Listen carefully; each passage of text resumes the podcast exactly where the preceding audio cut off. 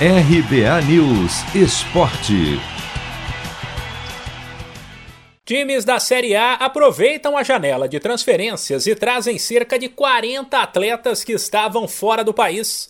O número é aproximado, uma vez que inclui jogadores que foram contratados antes, mas que tiveram que esperar pela regularização, e até alguns que, por diferentes motivos, estavam livres no mercado. Com vários nomes de peso na lista, a tendência, se o desgaste físico dos elencos no geral não for um problema, é que o nível do futebol jogado, principalmente no Campeonato Brasileiro, que não chegou nem à metade, melhore. Os fatores que atraem tantos atletas importantes são vários. Alguns já focam no fim da carreira, depois de perderem espaço na Europa.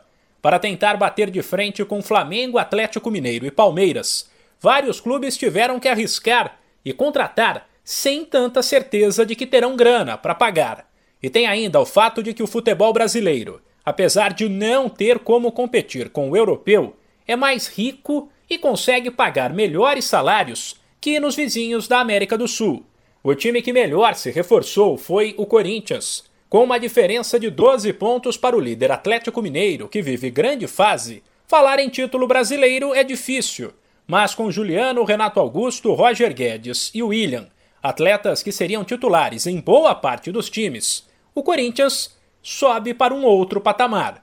Aliás, o futebol paulista ainda se reforçou, por exemplo, com Dudu, um dos maiores ídolos da história do Palmeiras, que voltou de empréstimo e conseguiu o registro antecipado para poder jogar, e com Caleri, que não brilhou muito desde que deixou o São Paulo, mas conta com a confiança do torcedor, que viu o argentino ir bem em 2016.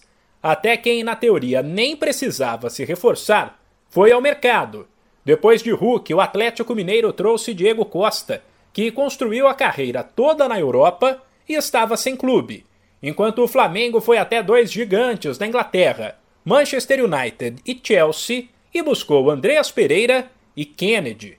Até por isso, mesmo com os reforços contratados por outros times, é difícil imaginar que ainda neste ano alguma equipe conseguirá bater de frente com o Rubro Negro, o Atlético Mineiro e o Palmeiras.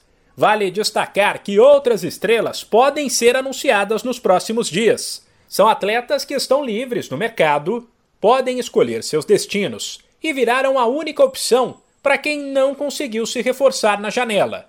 Caso, por exemplo, do zagueiro Davi Luiz, de 34 anos, que continua na mira de equipes do futebol brasileiro.